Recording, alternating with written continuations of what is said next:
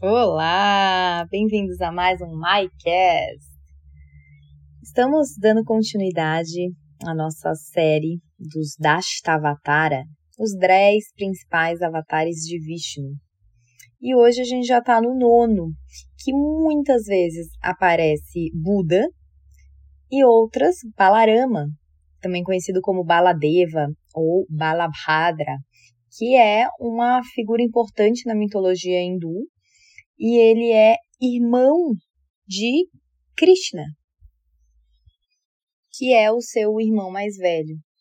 E a questão se Buda, e Buda aqui a gente fala de Siddhartha Gautama, porque existe também o budismo japonês, tá? Que a gente fala desse budismo que nasceu na Índia.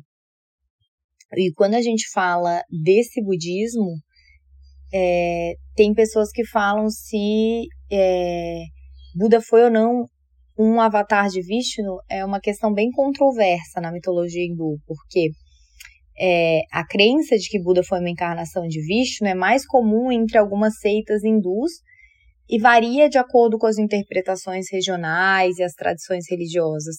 E tem quem defenda que a ideia de Buda como uma encarnação de Vishnu pode ter se originado de uma tentativa de integração do budismo com o hinduísmo, especialmente em algumas áreas onde as duas religiões coexistem.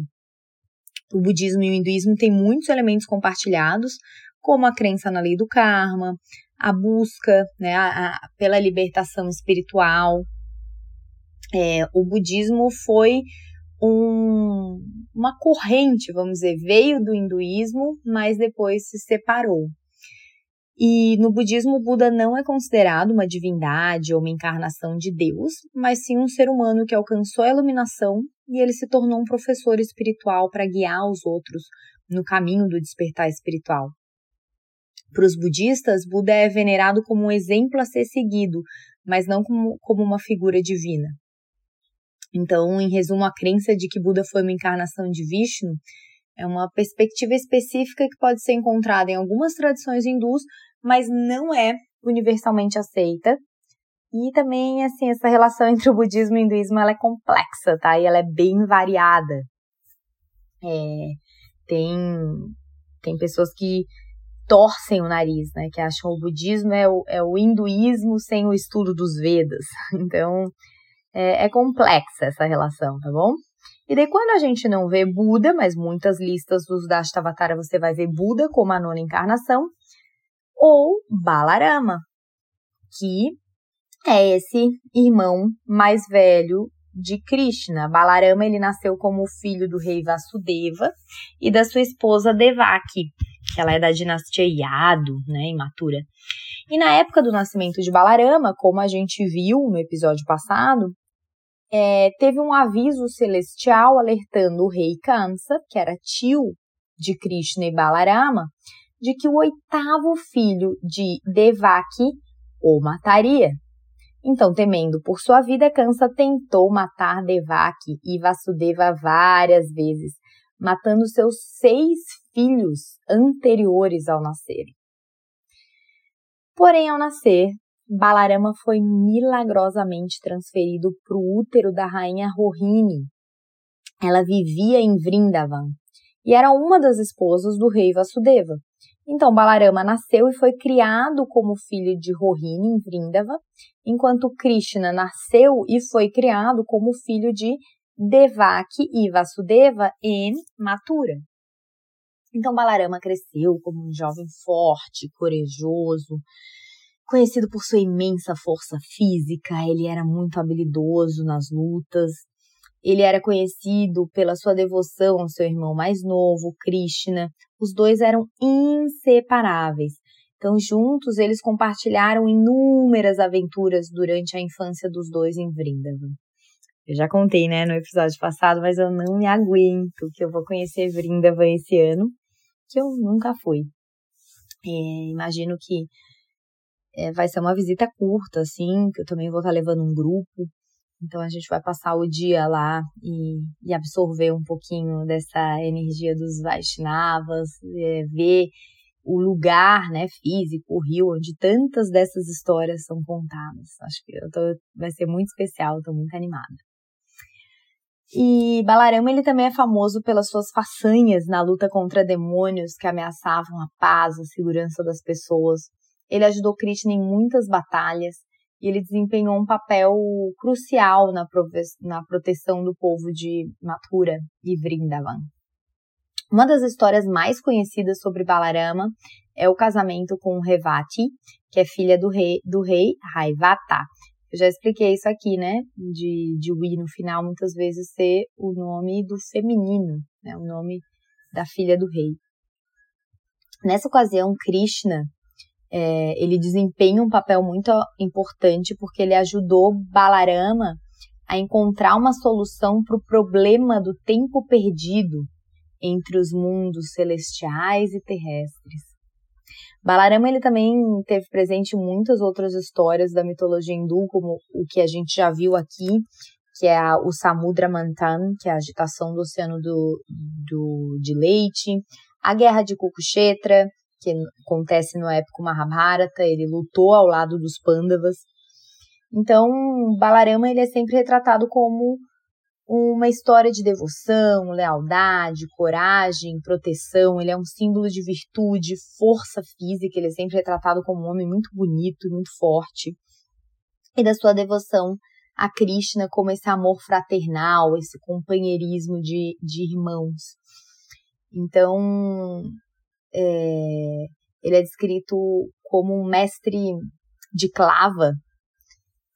Enquanto Krishna é conhecido pelas suas habilidades diplomáticas, né, aquele conselheiro, é, pela sua sabedoria, Balarama é sempre conhecido pela sua força e pela sua lealdade a Krishna.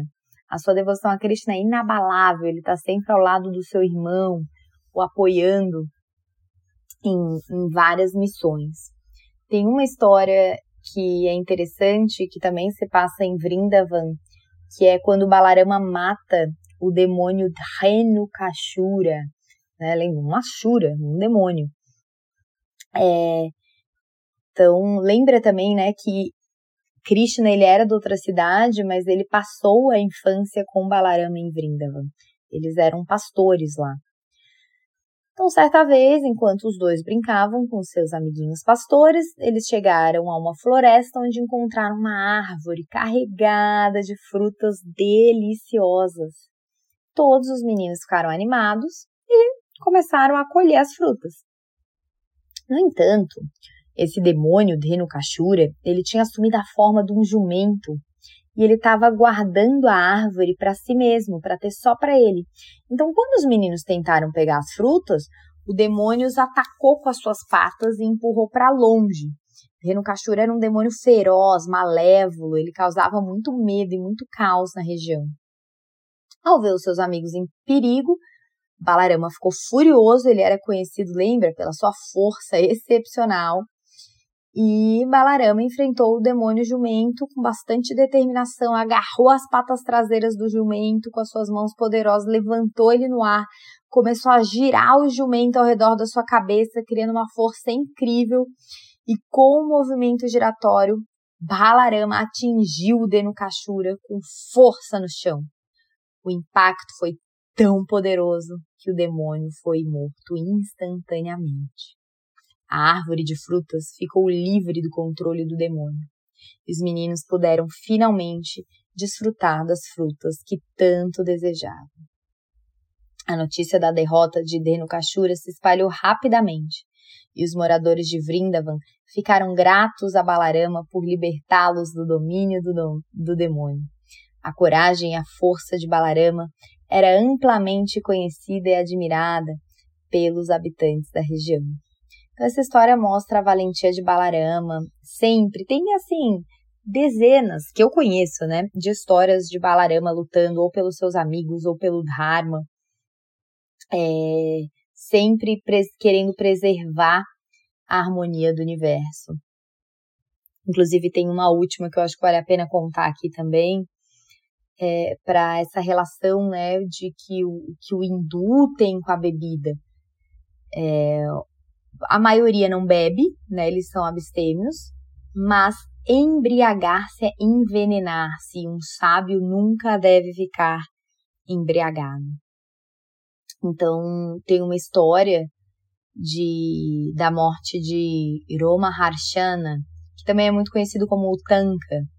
Ele, ele era um discípulo do grande sábio Vyasa. Eu adoro contar histórias de Vyasa. Acho que merece um episódio à parte, esse grande sábio. E ele tinha uma grande reputação como um erudito e conhecedor das escrituras sagradas. Um dia Balarama decidiu organizar um banquete para os sábios e eruditos da região, incluindo Roma Harshana, como uma mostra de respeito e generosidade. Durante o banquete, álcool foi servido e muitos dos convidados começaram a beber. Infelizmente, Roma Harshana, também conhecido como Tanka, não tinha autocontrole ao consumir bebidas alcoólicas. E ele acabou se embriagando. E Balarama, que valorizava muito a moderação, a disciplina, ficou incomodado com a falta de respeito demonstrada por Roma Harshana ao se comportar dessa forma inadequada durante o evento. Ele viu que Roma Harshana estava mostrando uma conduta imprópria, ele não estava se portando como um erudito digno.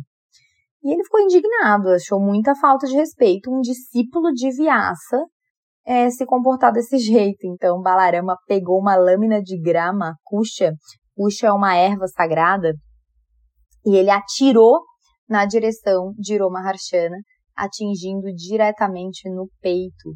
O impacto, vê, uma, uma lâmina de grama é, foi tão poderosa que Roma Harshana caiu morto imediatamente no chão do banquete.